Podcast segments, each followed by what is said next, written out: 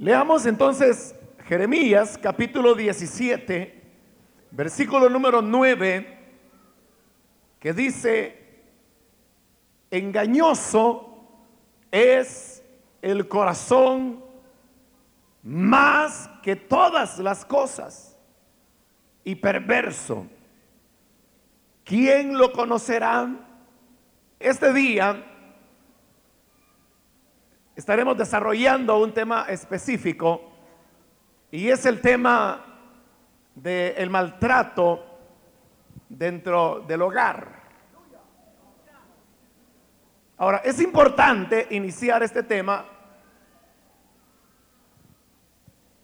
explicando en primer lugar en qué consiste el maltrato. Cuando hablamos de maltrato, normalmente lo relacionamos con ideas como la violencia física. Y es verdad que el usar de violencia dentro del hogar eh, es un maltrato y en este caso un maltrato físico. Pero también hay lo que se llama el maltrato verbal, que consiste en utilizar palabras hirientes con las cuales se le dicen cosas fuertes a la otra persona o se denigra la dignidad de esta persona o de su familia. El maltrato también puede ser psicológico, porque puede haber un maltrato que es puramente de actitudes y que no son violentas, ni son tampoco de agresión verbal, pero que la conducta que la persona adopta viene a convertirse en una situación que termina por ser un maltrato.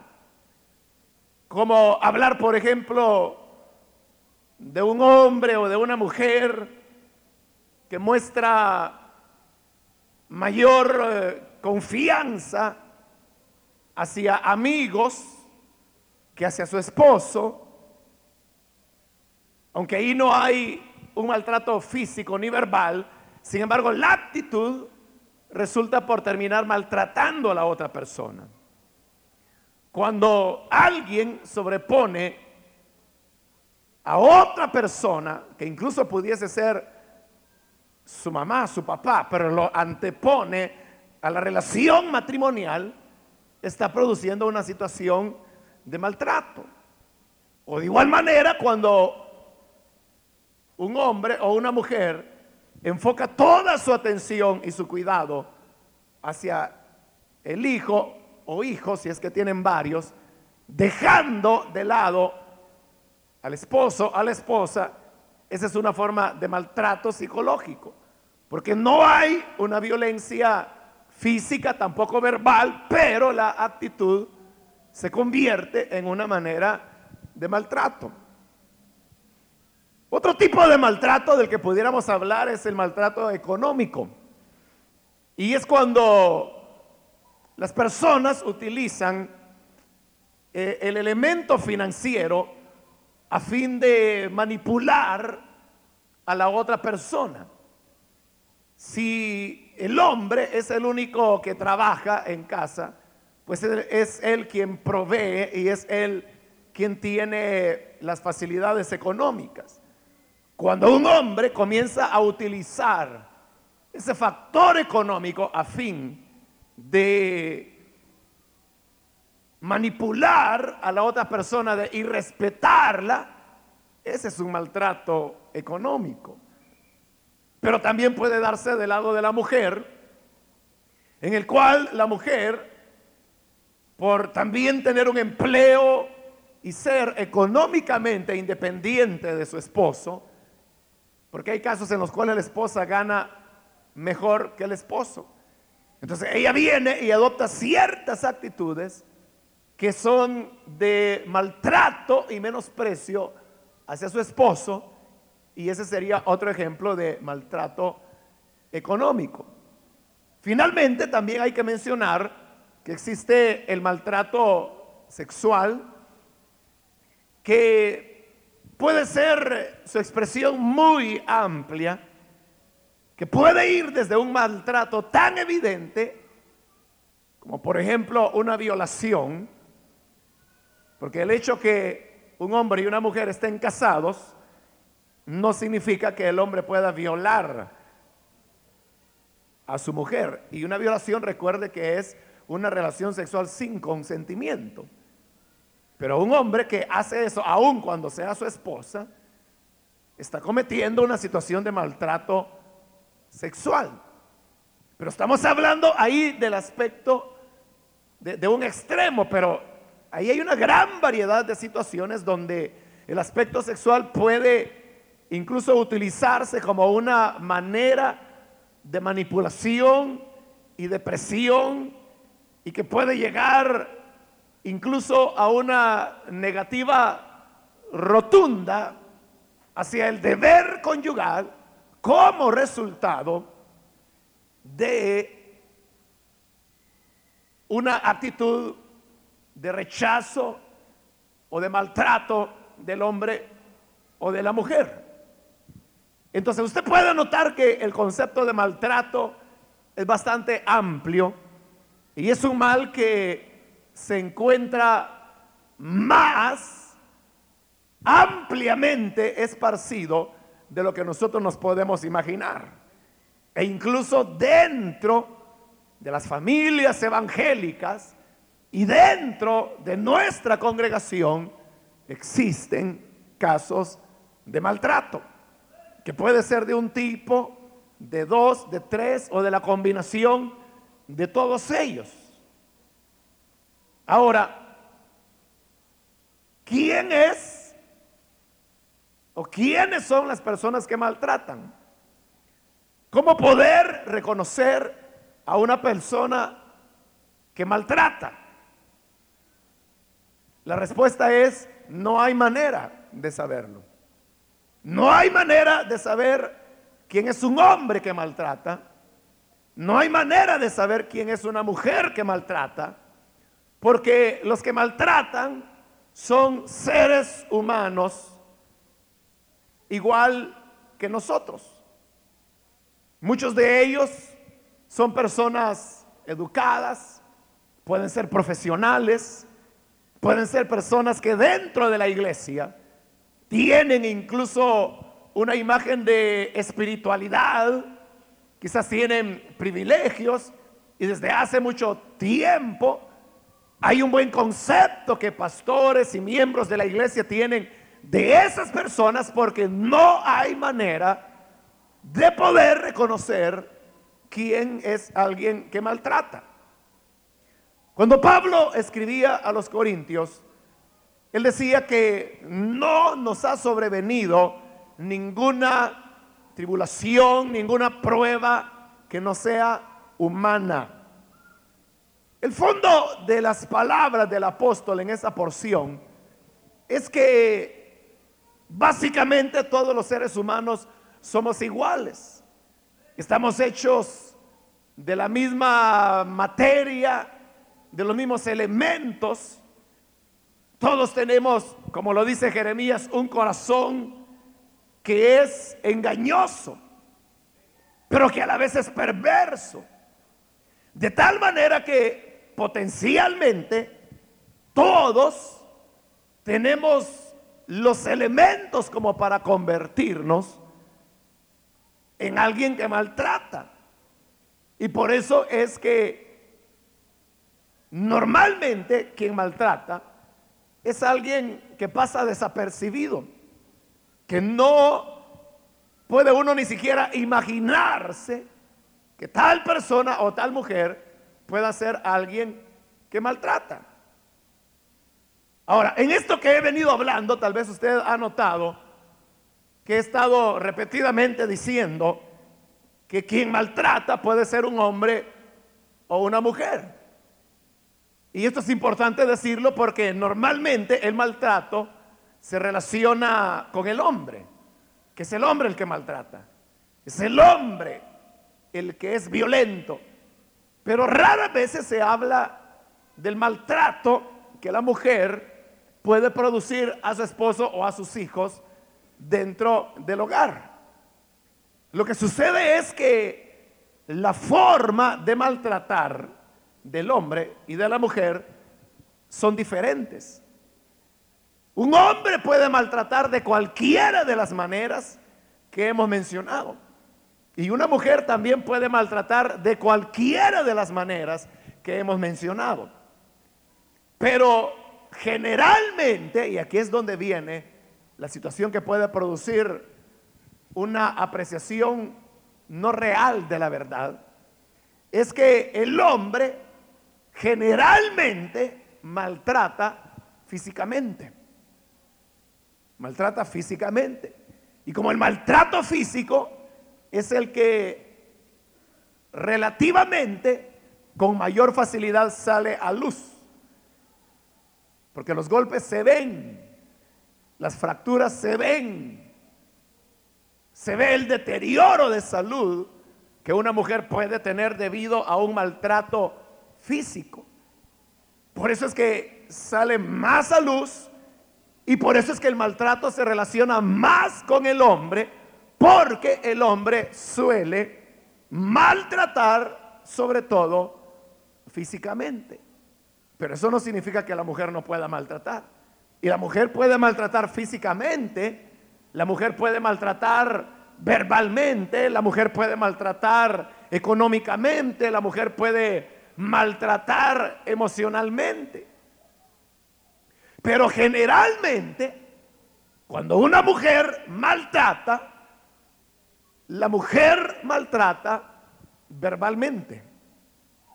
Es la lengua el instrumento de maltrato que la mujer utiliza, como en el hombre son los puños, el medio por el cual generalmente los hombres maltratan.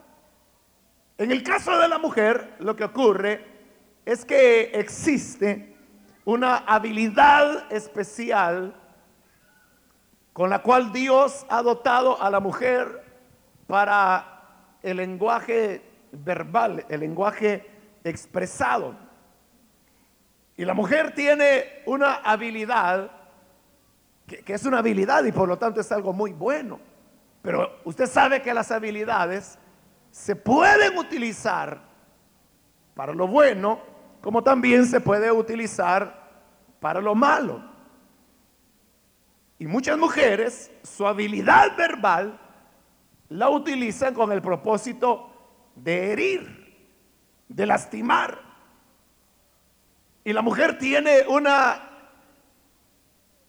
especialidad, voy a decir así, de saber seleccionar exactamente aquellas palabras que resultarán más hirientes y las utiliza. generalmente, repito, el hombre maltrata físicamente, la mujer maltrata verbalmente, pero maltrato puede haber de ambas partes. Ahora, hay muchas personas que al recibir maltrato dentro del hogar, no saben ubicarse si realmente lo que está ocurriendo es algo anormal en su matrimonio o en su hogar o si es así como el matrimonio funciona. Usted sabe que los cristianos nos casamos una sola vez, ¿verdad? Por lo tanto, uno no puede decir como la mujer samaritana, bueno, mi marido número 6 no me trata como el número 3 ni como el número 2. ¿Entiende? No, no, tenemos esa, ese parámetro como para poder medir y poder comparar. Y por eso es que en el matrimonio Muchas personas se preguntan lo que es normal y lo que pudiera ser anormal. Pero tratando, hermanos, de hacer un perfil de lo que es la persona que maltrata, vamos a comenzar diciendo que el que maltrata es alguien que se oculta. O sea, oculta el hecho que es alguien que maltrata. Y precisamente porque parte del perfil del que maltrata es que oculta lo que verdaderamente es. Él no quiere que lo conozcan. Entonces lo que hace es que él presenta, él o ella, presenta una imagen diametralmente opuesta a lo que esta persona realmente es. Y por eso es que el maltratador, el hombre que golpea a su mujer, es alguien que se presenta como una persona muy caballerosa, muy educado, muy culto, muy respetuoso, alguien de quien nadie jamás pensaría que es alguien que maltrata. Probablemente viene de una familia bien constituida, de una buena familia. Y lo mismo ocurre en el caso de la mujer, que generalmente, dije, maltrata verbalmente. De la mujer que maltrata verbalmente, como oculta lo que ella es, entonces se presenta de una manera opuesta a lo que verdaderamente es. Entonces se manifiesta como alguien atenta, cordial, mm, fácilmente se hace amistad con esta persona, una persona educada, una persona que se gana la confianza de los demás y dicen, ah, qué persona más agradable, qué simpática, qué broma las que hace. Porque el que maltrata es alguien que se oculta. Y aquí viene un elemento muy importante. Y es cuando los jóvenes o las señoritas se encuentran todavía en el estado de la soltería. Porque yo sé que aquí hay matrimonios, porque se les invitó, pero también sé que hay personas solteros y solteras. Entonces, como el que maltrata es alguien que se oculta, durante el noviazgo, que de por sí, de por sí, el noviazgo es ya un periodo en donde la persona oculta sus defectos y trata de resaltar sus virtudes, el que maltrata aún más, finge lo opuesto de lo que es. Por eso es que normalmente cuando una persona llega a un pastor para decirle acerca de una situación de maltrato del tipo que sea, la expresión infaltable es, yo no sé cómo pudo cambiar. Yo no sé cómo pudo cambiar ella. Mire, si cuando éramos novios con él, o aún los primeros días, porque a veces solo días les dura el show, de los primeros días de matrimonio, ¿no? Sí, en algunos casos un mes, pero el que maltrata rápido da a conocer lo que es. Entonces dice, pero mire, él era tan caballeroso, era tan atento, me daba la mano cuando nos íbamos a subir en el autobús. Hoy me tira desde la ventana del autobús. Entonces, la expresión infaltable es, no lo conozco. Esta no es la persona con quien yo me casé. Y lo mismo puede suceder en el caso de la mujer. Que el hombre dice, pero mire, si era una, una niña tan dulce, era tan, tan alegre, tan contenta y ahora la desconozco. Jamás pensé que pudiera utilizar tales palabras. Y ojo, no me estoy refiriendo a que use palabras de las que nosotros llamamos malas palabras sino que pueden ser palabras que no son malas, pero lo que se dice es tan hiriente Pero la persona dice, yo no sabía que él era así. Yo no sabía que ella era así. El maltratador es alguien que se oculta. Es alguien que, que no aparenta lo que es. Y que puede estar ahí sentado a su lado. Y que tal vez usted lo ve como un hermano espiritual. Usted la ve como una hermana madura y dice, bueno, cuando yo me convertí hace 10 años en esta iglesia, esta hermana fue la que oró por mí para yo recibir a Cristo. Y la considero una mujer más madura. Porque no aparenta el maltratador lo que es. Ahora, cuando llega el momento en que el que maltrata o la que maltrate sale a luz y se sabe que es alguien que maltrata, inmediatamente el siguiente paso que da es que trata de minimizar el problema. Y entonces sí, es cierto que un día pues se me fue la mano y, la golpeé. Pero fue una sola vez y fue sin querer. Trata de minimizar el problema. Y lo mismo es en el caso de la mujer. Dice, sí, es cierto, yo lo dije, pero lo que pasa es que fue un momento en que me sacó de quicio y trata de minimizar el problema. Trata de hacerlo pequeño, como que nada está pasando. Como que es una cosa, sí, sí eh, ocurrió, pero no, es tan grave. Y la persona se muestra tranquila, aparentemente honesto, diciendo sí, ocurrió, pero fue una cosa sin querer. Trata de minimizar el problema. Pero si el minimizarlo no le funciona, y todavía se continúa insistiendo, no, usted está haciendo algo indebido. Entonces, el que maltrata tiene todavía otro recurso. Y es que entonces viene y dice, sí es cierto, pero comienza a acusar normalmente a su víctima, que es quien tiene la culpa que las cosas estén ocurriendo así. Dice, mire, es verdad, es cierto que yo le doy su par de cachetadas a esta mujer cada 15 minutos.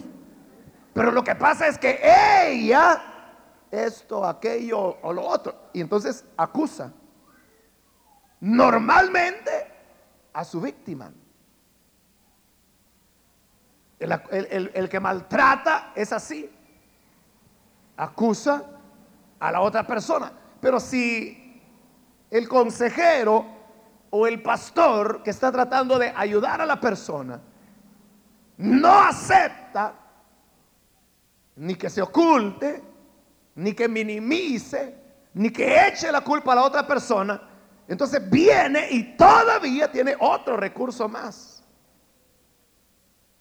El maltratador o la maltratadora. Y es que si no le funciona acusar normalmente a la víctima, aunque a veces puede acusar a la suegra, al abuelo, hasta a la iglesia puede acusar. La cosa es que él no es. Pero si aún así no le funciona, entonces es cuando todavía tiene un recurso más. Y es el arrepentimiento. Pero es un arrepentimiento falso. Pero es un arrepentimiento que parece arrepentimiento porque la persona reconoce. Fíjese lo terrible del maltratador. Dice, sí, es cierto. Yo he sido así, pero ahora quiero cambiar. Ayúdenme. Y hasta puede llorar. Y normalmente llora no delante de quien tiene que llorar, llora delante de su víctima. Y pide perdón y dice, me quiero reconciliar ya, me siento mal, oren por mí. Pero es un arrepentimiento falso. Porque el problema de quien maltrata no es el problema en sí del maltrato, sino que es un problema que abarca toda su vida. es un problema que abarca al corazón. Como la Biblia dice que engañoso es el corazón, el hombre puede engañar a otra persona fingiendo un arrepentimiento. Fíjese, en el caso del noviazgo, por ejemplo, es, es bien claro, porque algunas veces existe maltrato desde el noviazgo. Y puede ser un maltrato físico, un maltrato emocional, donde él anda con esta, con aquella, con la otra. Pero luego viene y le dice, no, pero tú eres diferente. Tú eres especial. Pero la está maltratando emocionalmente. Entonces viene ella y le dice, pero mira, me han dicho esto, esto y esto. Primero dice, no, es mentira. Si ya no lo puedo negar, dice, bueno, sí es verdad, pero no es tan así como te han dicho. De vez en cuando, o sea, trata de minimizar. Ahora, si la novia se impone y dice, no, pero eso es algo indebido, entonces comienza a acusar. Así ah, es que lo que pasa es que es ella la que se me metió. Es que yo no sé qué tengo, que no sé por qué se me meten y me buscan. Trata de acusar. O si no, acusa a la víctima, que en este caso es la novia, y dice, eres tú la que está pensando mal. Yo no desconfío de ti. ¿Y tú por qué estás desconfiando de mí? Y entiende, es una continuación del maltrato emocional. Ahora, si todo eso no funciona, porque la muchacha se pone clara y le dice, no, eso no es correcto, no es debido. Y aquí tenemos que aclarar esta situación, si no esto, aquí se termina. Cuando le dice eso, ahí es donde comienza a llorar. Y ahí es donde dice, bueno, sí, es verdad, y lo acepta. Dice, es verdad, todo lo que te han dicho es verdad. Y pudiera ser incluso que él comienza a contar y no te han dicho esto y esto y esto, pero también lo he hecho y me siento mal, pero quiero cambiar, quiero ser diferente. Y comienza a llorar, hermano. Y no está llorando de mentira, está llorando de verdad. Está llorando sobre las piernas de la novia y como ya está de rodillas le dice, ora por mí que me quiero reconciliar, pedirle a Dios que me cambie. Pero todo es un chantaje. Es, es mentira.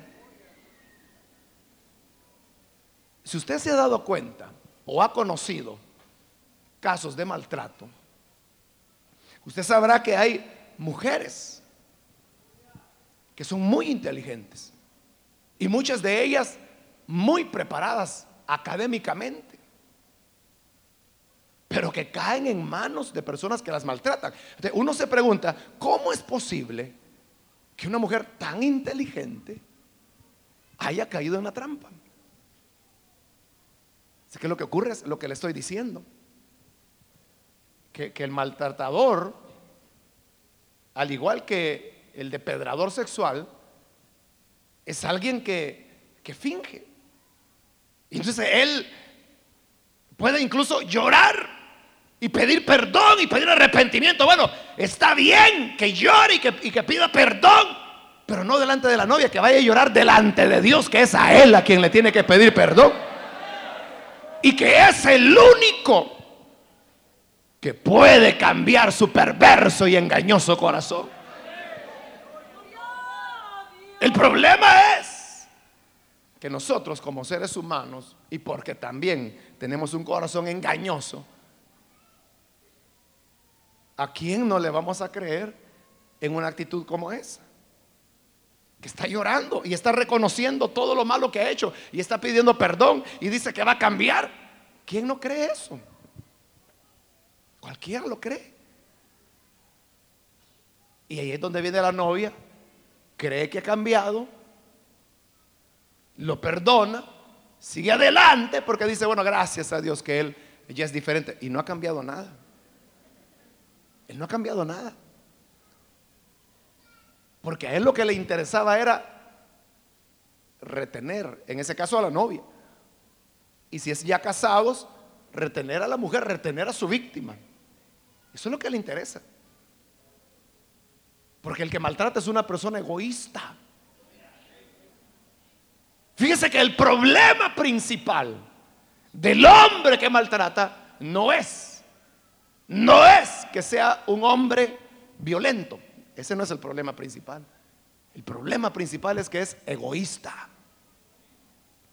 Y el problema de una mujer que maltrata no es que sea enojada y que cuando se enoja se le sale todo. Ese no es el problema. El problema es que es egoísta y quiere retener a la otra persona. Llegan al matrimonio y en el matrimonio, le digo, no tarde hermano, porque es una cosa pero rápida. A veces una semana, dos semanas y comienza la situación de maltrato. Hay otras personas que cometen otro gran error y es que dicen, bueno, en el noviazgo él o ella ha sido así. Pero si nos casamos, eso le va a dar seriedad a nuestra relación. Y las cosas serán diferentes. Error. Error. Error mortal. Porque yo, ya lo he dicho, y se lo voy a decir una vez más, porque no me canso de decirlo, y la verdad es esta, que las conductas, ¿está oyendo? los solteros principalmente. Las conductas que se dan durante el noviazgo con el matrimonio no cambian. Al contrario, se acentúan. El matrimonio no cambia las cosas, las acentúa. si alguien ha sido un picaflor durante el noviazgo y se casan, ese va a ser un adúltero de primera marca. Si alguien ha sido violento en el noviazgo, porque hay novios que, agarran a la novia y, la dejan hasta morada y les, ay, me está lastimando bueno, si nos casamos, como ya voy a ser su esposa, me va a respetar. Y a veces ellos le dicen eso. Así que lo que pasa es que solo somos novios, pero casémonos. Y entonces ya casados, verás que yo sí te respeto. Y te voy a demostrar que de verdad te quiero. Casémonos, va. ¿Le quieren jaular? Sí, eso es. La quiere atrapar. Y si fue violento durante el noviazgo, con el matrimonio, su violencia se profundizará todavía más. Ahora, ¿qué debe hacer una persona, un hombre, una mujer que en base a lo que estamos diciendo se da cuenta que está siendo maltratado o maltratada? Primero, quiero decirle, el maltrato no es normal. El maltrato no es normal en el matrimonio. Los esposos no se maltratan. Los hombres no agarran a golpes a la mujer, ni la estrangulan financieramente, ni la someten a situaciones emocionales que las lastiman, no las agreden verbalmente ni sexualmente. No es así en el matrimonio. lo primero es darse cuenta que algo está ocurriendo. Por ahí debe comenzar. Porque a veces el maltrato viene de, de generación en generación. Por ejemplo, una mujer que fue maltratada y que su mamá y viene usted y se casa y comienza a ser maltratada en su matrimonio, viene usted y le cuenta a su mamá. Entonces viene la mamá y entonces le dice, hija, así es el matrimonio. Pero se lo dice porque así fue el matrimonio de ella. Pero según el orden de Dios y el orden de la Biblia, no es así el matrimonio. Yo sé un caso real, esto es real, fíjese, de una hermana que su esposo le era infiel. Y ella sufría por la situación y vino y le dijo a la mamá, esto y esto pasa. Pero como la mamá había vivido situaciones similares en su matrimonio, vino y le dijo, hija, tu papá ha sido igual. Pero hasta ahora seguimos juntos porque yo le he aguantado todo lo que él ha hecho. Tu deber como mujer es aguantar y conservar tu matrimonio. Y entonces le, le, transmite una idea equivocada. No por una mala intención de la mamá, lo que pasa es que es el modelo que ella tiene. Y cree que así son las cosas. Pero yo le digo, no, no, no, no, no. Dios no quiere eso. Dios dice que los hombres deben tratar a las mujeres sabiamente como a vasos más frágiles. Dice que el hombre tiene que amar a la mujer como Cristo amó a la iglesia y Cristo no lastima a su iglesia ni es infiel a su iglesia. Pero también dice, mujeres, respetad a vuestros maridos. Entonces no es normal que una mujer esté hiriendo a un hombre, generalmente dije, verbalmente. Ahora, si usted está viviendo en su hogar maltrato, usted también puede reconocerlo por otra característica. Y es que el que maltrata tiende a aislar a la víctima. Porque sabe que la está maltratando. O ella sabe que él lo está maltratando. Entonces lo que viene es que lo aísla.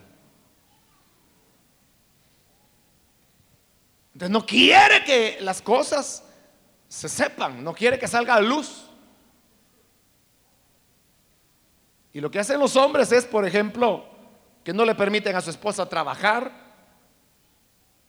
no le permiten tener amistades, no les permiten visitar a la familia, no les permiten salir a la calle a menos que ellos vayan. Porque quieren tener las cosas bajo control. E incluso las amenazan. Y les dice, cuidado, cuidado con decir algo. Se trata de aislar a la persona, valiéndose de diferentes elementos, a fin que esta persona no tenga la posibilidad de contar. Entonces resulta que se vuelve una persona eh, retraída. Mire, yo sé de un caso de un hombre que hasta mandó a ponerle muro alrededor de la casa para que ella no pudiera ver a nadie y nadie la viera a ella, a la esposa. Y la maltrataba físicamente, verbalmente, económicamente, sexualmente, de todas las maneras. Pero la tenía aislada literalmente, en una cárcel, por años. Cuando esa mujer salió de ahí, hermano, casi nadie la conocía. Estaba destruida. Porque el que maltrata sabe que algo malo está haciendo. Ahora, fíjese en este detalle ¿Por qué la persona maltratada no dice nada? El, que maltrata a uno entiende que no dice nada porque es un fregado, no un perverso, como dice Jeremías. Pero, ¿y el maltratado, el, el que es víctima? La que es víctima, ¿por qué no habla? ¿Por qué no dice?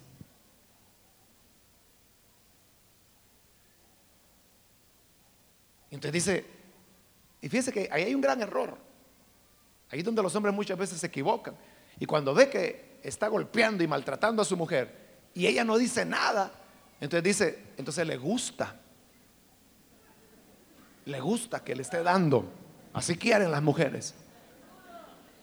Sí, así lo interpretan. Hay hombres que así lo interpretan.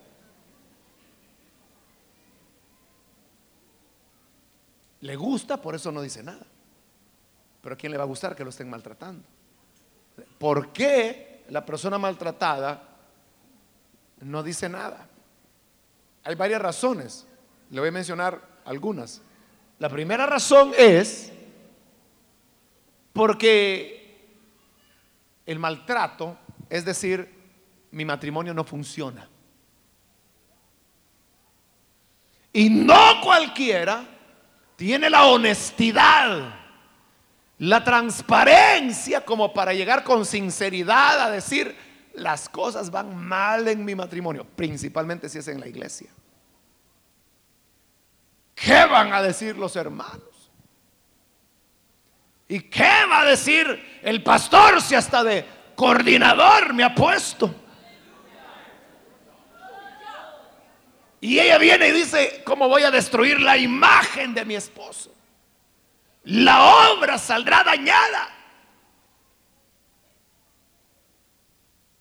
Entonces calla por pena, porque considera que es algo personal y lo es ciertamente. Pero las cosas por ser personales no significa que no se deban contar principalmente aquellas personas que pueden ayudarle en su situación. Otra razón por la cual las personas maltratadas no dicen nada es porque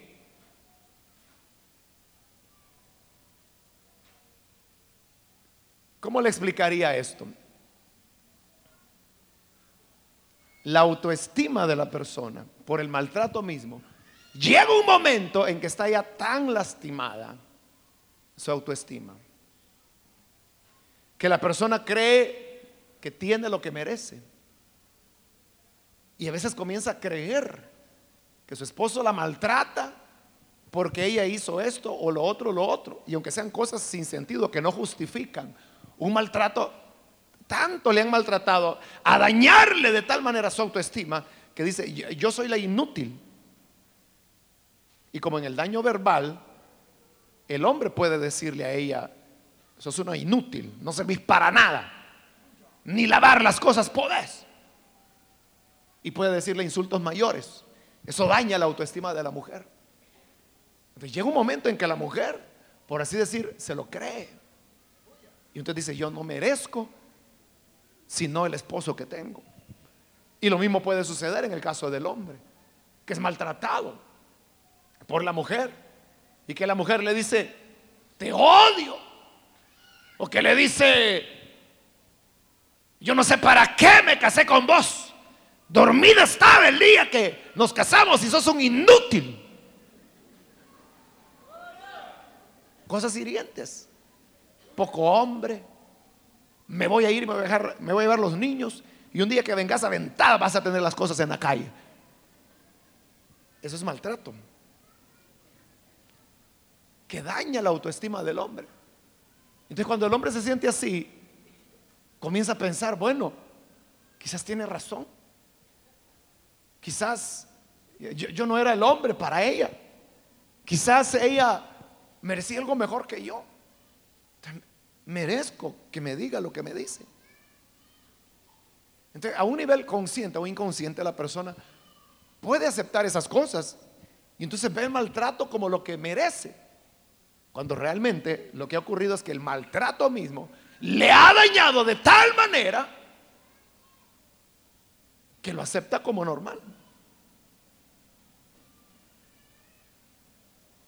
Ahora, aquí viene otra cosa otra razón por la cual las personas no hablan.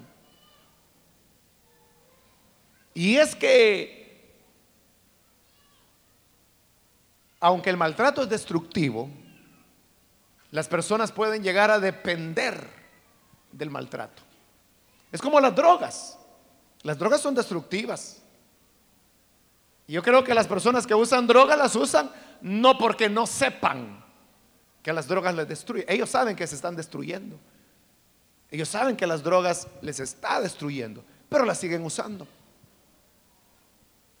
Igual es el maltrato. El maltrato es destructivo. Pero ¿por qué la persona continúa aceptando el maltrato? Porque se produce una dependencia, igual que en el caso de la droga. El que usa drogas no dice, bueno, voy a usar drogas porque me quiero destruir. Puede haber algún loco que así piense, ¿no? Pero normalmente no es así. Lo que tiene es una dependencia de la droga, que sabe que lo destruye, pero depende de ella. la mujer maltratada puede llegar a depender del esposo maltratador o el hombre maltratado puede llegar a depender de la mujer maltratadora. Y el maltrato es algo que alimenta el ciclo. No sé si leyó el periódico del día de hoy, creo que es, donde sale la noticia de por ahí un político que a las 2 de la mañana, algo así, la esposa llamó a la policía porque lo estaba, la estaba maltratando. La policía llegó y aun cuando llegó el hombre seguía maltratándola físicamente delante de los policías. Cuando los policías vieron eso, mandaron a pedir más ayuda, más refuerzos. Pero en eso que llegó eh, más policía, entonces él sacó sus documentos, porque él es un diputado suplente y entonces, según la ley, no lo pueden capturar. Pero si usted leyó la noticia, lo interesante es que dice que en el momento él reconoció que lo que estaba haciendo estaba malo. Y le dijo ahí, delante de los policías, a la mujer, perdóname. Me arrepiento de lo que estaba haciendo, perdóname. Y viene ella e inmediatamente lo perdona y le dice, está bien, está perdonado. Señores, esa gente pueden irse porque él ya reflexionó.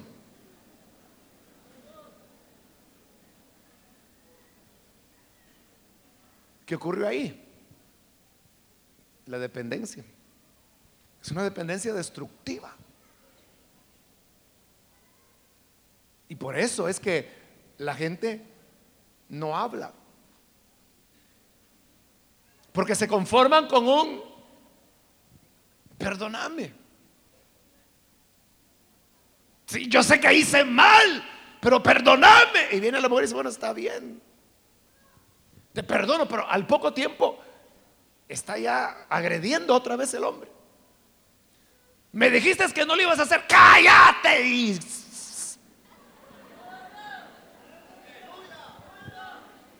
La vuelve a agredir. Y entonces e, es un ciclo. Maltrato, arrepentimiento, perdón, normalización. Maltrato, arrepentimiento, perdón, normalización. Y ahí está. Pero cada vez es como una espiral descendente que cada vez es más, más, más, más destructiva. Y así llegan los momentos cuando hay hombres que matan a sus mujeres. Porque es un círculo, pero que forma una espiral que cada vez va descendiendo y descendiendo a niveles más bajos. Otra razón por la cual las personas, principalmente las cristianas, no dicen nada.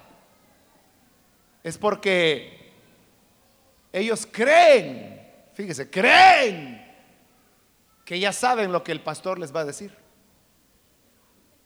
Ya sé que si voy a decirle al pastor, mi esposo me maltrata mañana, tarde y noche, lo que él me va a decir, mire, perdónelo y ore a Dios. Eso es lo que me va a decir.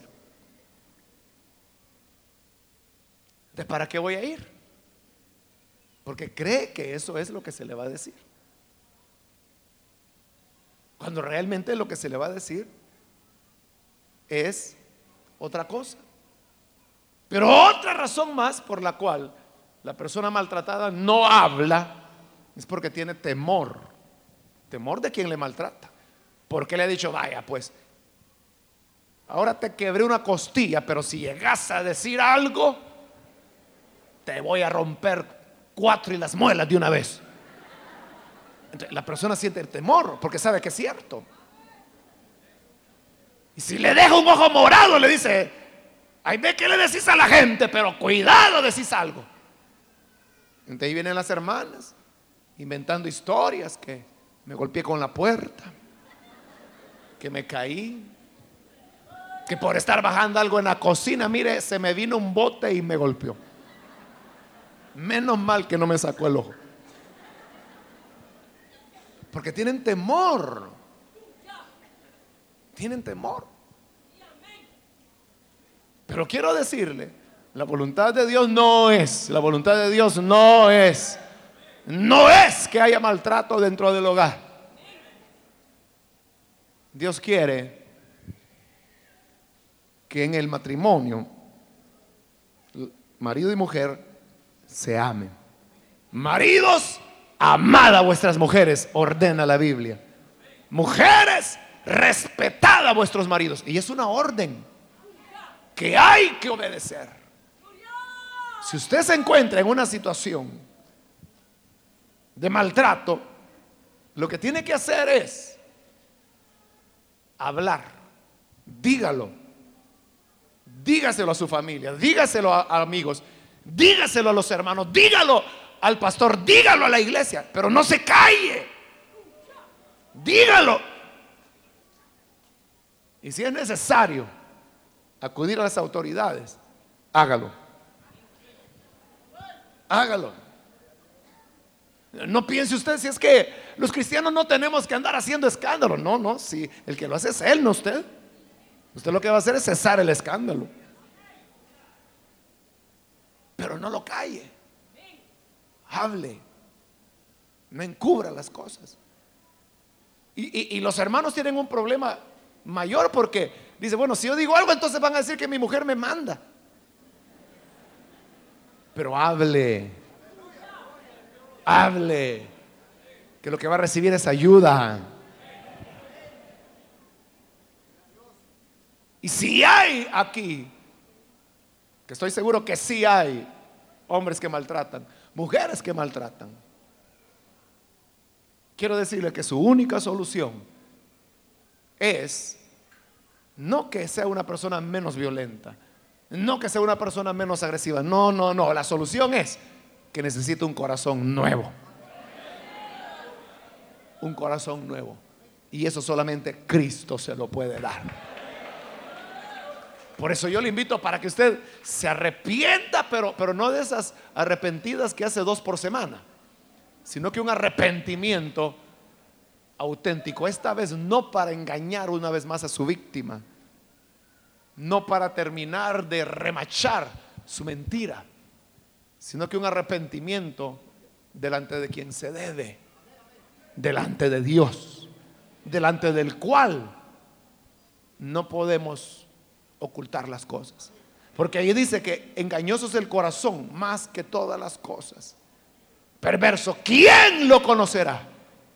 Y responde el siguiente versículo, yo, el Señor, que escudriño la mente, que pruebo el corazón para dar a cada uno según su camino, según el fruto de sus obras. A Dios no le podemos engañar. Él nos hará cosechar lo que sembremos. Por eso hoy busquemos verdadero arrepentimiento delante de quién se debe. No es delante de la mujer ni delante de la novia, delante de Dios. Para que tenga un corazón nuevo. Vamos a orar, vamos a cerrar nuestros ojos.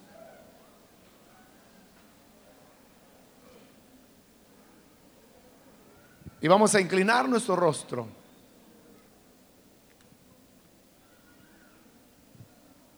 Habiendo oído la palabra de Dios, Quiero hacer ahora una invitación para aquellas personas que todavía no han recibido a Jesús como su Salvador personal. Pero si al escuchar este mensaje, usted reconoce la necesidad de venir a Cristo. Yo quiero invitarle para que usted venga y entregue su vida al buen Salvador. Ahí donde está sentado, yo le invito para que usted pueda levantar su mano y entregue así su vida al Señor. Puede hacerlo con toda confianza. Este es un llamado para toda aquella persona que siente necesidad de tener a Cristo en su corazón. No estamos diciendo que por levantar la mano usted es alguien que maltrata o alguien maltratado o maltratada. No, estamos invitando a los que sienten necesidad espiritual y que necesitan tener a Cristo como su Salvador. Puede venir, levante su mano, vamos a orar para que así la gracia del Señor pueda cubrirle. La gracia de Cristo que ha venido para ayudarnos y limpiarnos. Aquí hay una persona, Dios lo bendiga, alguien más que necesita venir para recibir a Jesús. Puede levantar su mano con toda confianza.